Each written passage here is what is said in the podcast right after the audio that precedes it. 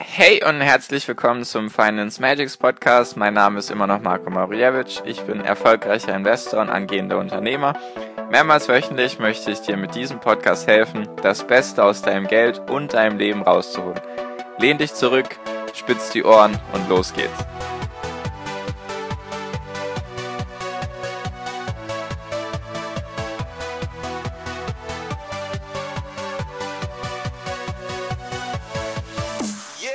Hey und herzlich willkommen zum Finance Magics Podcast. Wir sind heute bei Folge 172 und heute möchte ich mit dir über die Tracking Difference reden. Und zwar ist das sehr wichtig bei ETFs, sage ich mal, viel aussagekräftiger als die Total Expense Ratio. Und diese Frage oder diese Folge beruht auf einer Frage, die in meiner WhatsApp-Gruppe gestellt wurde. Da habe ich die schon teilweise beantwortet.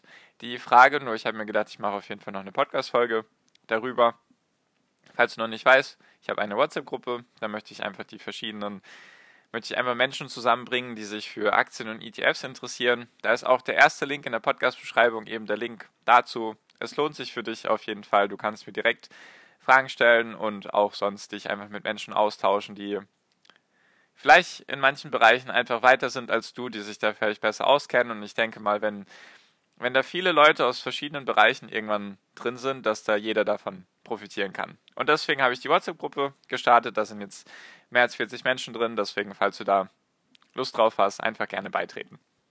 Genau. Also, heute geht es um die Tracking Difference. Das ist eben die Differenz, die der ETF im Vergleich zum Index hat. Also Beispiel, der MSCI World hat 7% pro Jahr gemacht und der ETF auf den MSCI World hat nur 6% gemacht, dann wäre die, die Tracking-Differenz wäre 1 beziehungsweise 1% sozusagen.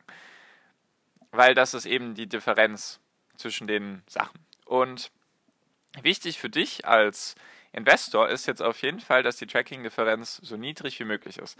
Weil, wenn du, du entscheidest dich für einen Index, vollkommen egal welcher, DAX, MSCI World, SP 500, vollkommen egal, du entscheidest dich für den und dann möchtest du natürlich die beste Rendite von der Auswahl der ETF-Anbieter, die du hast, möchtest du natürlich die beste Rendite haben. Weil darum geht es ja. Die machen ja alle genau dasselbe. Die bilden ja alle genau denselben Index nach. Deswegen gibt es da kein, kein Hexenwerk wie bei irgendwelchen Fondsmanagern, wo es dann auf den Manager drauf ankommt, sondern die bilden ja alle passiv den Index nach. Und deswegen geht es darum, beste Rendite heißt niedrigste, niedrigste Tracking-Differenz. Und jetzt möchte ich dir in der Folge erstmal kurz erklären, wie kommt es überhaupt zu der Tracking-Differenz, beziehungsweise wie grenzt die sich ab von der Total Expense Ratio? Und dann möchte ich dir eine Seite zeigen und ganz kurz erklären, wie du die Seite zu benutzen hast, weil da findest du nämlich all diese Informationen, die du brauchst, falls du eben dann den besten ETF haben möchtest. Genau, also, wie, wie kommt es zur Tracking-Differenz beziehungsweise Total Expense Ratio. Total Expense Ratio kürze ich jetzt ab mit TER und TD ist Tracking-Differenz, sonst breche ich mir irgendwann die Zunge dabei. Und die TER, also nochmal Total Expense Ratio, die Gesamtkostenquote, auf die viele immer Wert legen, das sind einfach sozusagen die Verwaltungsgebühren, Managementgebühren und, sage ich mal, Kosten, normale Kosten, die da anfallen. Und bei der TD, also bei der Tracking-Differenz, gibt es noch ein paar andere Sachen, die da eben dazukommen. Zum Beispiel erster, erster Punkt Indexanpassung. Wenn es dann eben, hatte ich in der letzten Folge schon gesagt, wenn es dann eben neue Aktien gibt im DAX, zum Beispiel, als Beispiel jetzt, dann muss ja ein ETF, der das jetzt, der jetzt den DAX physisch nachbildet, muss ja dann Aktien von diesem neuen Unternehmen kaufen und die Aktien verkaufen, die eben von dem Unternehmen sind, was dann ausgeschieden ist aus dem DAX. Das ist zum Beispiel ein Punkt. Dann das zweite Punkt. Also es gibt viele Punkte, ich nenne dir einfach ein paar wichtige, manche sind auch kompliziert und gar nicht so aussagekräftig. Auf jeden Fall der zweite Punkt sind, ist zum Beispiel Barbestände. Also wenn du Aktienunternehmen hast als ETF-Anbieter, kriegst du natürlich Dividenden. Und wenn du diese Dividenden nicht gleich rein investierst wieder in neue Aktien, hast du sozusagen eine Underperformance, weil das Geld tut ja in dem Sinne nichts für dich, sondern es liegt da einfach rum. Und wenn dann der Markt hochgeht, also der Index, den du abbildest, wenn der jetzt hochgeht und du hast nicht dein ganzes Geld drin, dann hast du auch eine, eine Underperformance. Genau. Und dann gibt es noch solche Sachen wie Erträge durch Wertpapierleihe. Also wenn du zum Beispiel deine Aktien, die du besitzt, die Unternehmensanteile, die du jetzt als ETF-Anbieter besitzt, wenn du die zur Wertpapierleihe zur Verfügung stellst, also sozusagen an Leute, die sich jetzt, die jetzt die Aktien leer verkaufen zum Beispiel, dann kriegst du von denen die Gebühren. Ist jetzt gar nicht so wichtig, ob du es, ob du den ganzen Zusammenhang verstehst. Es geht einfach darum, du leihst sozusagen anderen Börsenteilnehmern deine Aktien, die machen damit dann irgendwelche Geschäfte und du kriegst daran einen Teil von den Gebühren. wenn du das zum Beispiel anbietest und es läuft gut für dich, dann kriegst du da einfach Gebühren dafür, dass du die Aktien besitzt und genau. Dann natürlich auch noch sowas wie die handwerkliche Qualität vom, vom Fondsmanagement, also wenn es sozusagen Erfahrung hat und weiß, wie man einen Index besser abbilden kann als jetzt zum Beispiel neues Fondsmanagement, dann kann es auch sein, dass die Tracking-Differenz dann eben niedriger ist. Und was auch ganz interessant ist, es gibt auch negative Tracking-Differences, also negative TDs. Das sind dann einfach, kannst du dir so vorstellen, der ETF war besser als der Index. Das heißt einfach, dein ETF hat eine höhere Rendite gebracht als der Index. Eben wegen diesen ganzen Faktoren, die da mit reinspielen, zum Beispiel die Wertpapierleihe oder wenn es dann runtergegangen ist an den Börsen, hast du vielleicht deine Dividenden gerade nicht investiert und dann kannst du da sozusagen, hast du, wenn es sozusagen runtergeht, hast du ja eine negative Performance im Vergleich zu deinem Geld, was dir eine neutrale Performance bringt. So in etwa solche Beispiele zählen da eben mit rein. Und meistens sind das jetzt auch alles kleine Zahlen. Also erstmal jetzt die Seite, die ich dir nennen mag, die heißt Tracking Difference. trackingdifferences.com. Ich werde sie dir auch unten verlinken. Das ist so eine Seite, die ich gefunden habe, die finde ich ziemlich gut. Gehst einfach drauf, gibst den ETF ein, den du suchen willst. Ich habe jetzt einfach mal als Beispiel den DAX genommen und gib da einfach DAX ein, dann kommen die ganzen ETFs, von denen die dann auch wahrscheinlich Daten haben. Und dann gibt es da die Übersicht von den verschiedenen ETFs. Dann kannst du jetzt auf irgendeinen draufklicken. Ist eigentlich echt vollkommen egal. Und dann, wenn du auf den drauf drückst, dann siehst du erstmal die Replik Replikationsart. Also entweder physisch oder synthetisch und auch wichtig, ob ausschüttend oder tesorierend. Und jetzt bei dem Beispiel, jetzt habe ich irgendein DAX genommen, DAX, nee, Comstage, DAX, ETF. Ist jetzt auch vollkommen egal, was wie der genau heißt. Da ist jetzt angegeben eben erstmal die Vorgröße, ist ja auch interessant, hatte ich ja in der letzten Folge erwähnt, dass das wichtig ist.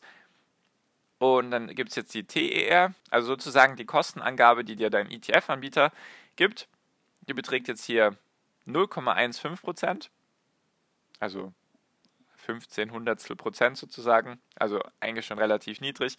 Und die Tracking-Differenz seit 2016 sind jetzt 0,23 Prozent. Also der ist sozusagen schlechter. Der hat jetzt mehr, der hat dich eigentlich mehr gekostet, als angegeben war. So könnte man das jetzt beurteilen. Dann gibt es noch einen anderen von Comstage.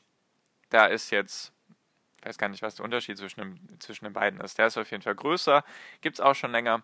Der hat angegeben eine Total Expense Ratio von 0,08%, was eigentlich super ist, weil es sind fast keine Gebühren. Nur jetzt kommt da eben die, jetzt kommt da eben die Differenz, sage ich mal, beziehungsweise der Unterschied zwischen der TER und der TD.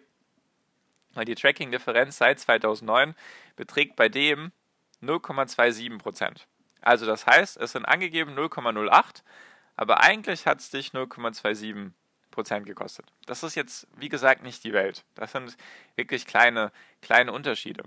Das ist echt, also echt nichts Großes in dem Sinne. Nur wenn du dann zum Beispiel auf einen ETF drauf drückst, dann kommst du nach unten, dann siehst du ihn, siehst du den ETF im Vergleich zu den anderen ETFs, die jetzt denselben Index nachbilden. Dann ist das immer sortiert nach der niedrigsten Tracking-Differenz hin zur höchsten. Und jetzt bei den ETF-Anbietern, die jetzt den DAX nachbilden, ist zum Beispiel die niedrigste Tracking-Differenz minus 0,1% Also der Index war schlechter als der ETF oder andersrum betrachtet, der ETF hat den Index geschlagen.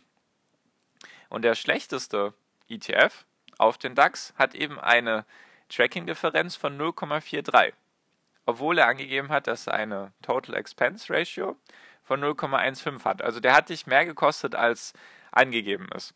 Und wenn du jetzt zum Beispiel mal dir überlegst, den besten jetzt auf den DAX, das waren jetzt nur neun verschiedene ETFs. Also gar nicht jetzt, dass da irgendwie viele, viele sind und ich mir jetzt den allerschlechtesten rausgesucht habe, sondern es waren jetzt einfach neun verschiedene ETFs. Und der beste von den neun auf den DAX jetzt, nur als Beispiel, keine Anlageberatung oder sonst irgendetwas, nur der beste von denen hat jetzt eine Tracking-Differenz von minus 0,1 und der schlechteste eine Tracking-Differenz von plus 0,4. Und wenn du jetzt einfach die Differenz von dem besten zum schlechtesten nimmst, dann sind das 0,5% Rendite, die dir sozusagen flöten gegangen wären in den Jahren jetzt. Hättest du schon ein, ein DAX-ETF. Und wenn du das jetzt einfach mal hochrechnest, weil ich bin da gerne, um, um mir das vorzustellen, rechne ich das gerne aus. Also würdest du jetzt einfach sozusagen die 0,05 Prozent oder beziehungsweise die 0,5 Prozent Unterschied, würdest du, das, würdest du das jetzt hochrechnen, was das an Rendite ausmachen würde nach 10 und nach 20 Jahren? Dann hättest du halt, wenn du zum Beispiel 10.000 Euro investieren würdest in einen ETF und du hast jetzt den Unterschied von 0,5 Prozent, dann hast du bei dem einen ETF 500 Euro mehr Kosten bezahlt, beziehungsweise 500 Euro, also aus Sicht von 10 Jahren 500 Euro Rendite sind dir verloren gegangen, jetzt nur bei 0,5 Prozent. Wenn du diese 10.000 Euro für 20 Jahre anlegst, sind das sogar schon mehr als 1.000 Euro, die du sozusagen an Rendite verpasst. Einfach nur vielleicht aus Bequemlichkeit oder weil du nicht wusstest, dass es eben diesen, diesen Wert mit der Tracking-Differenz gibt. Weil die, kann ich dir auch sagen, der, der schlechteste von den ETFs hat hier eine Tracking-Differenz von 0,43%.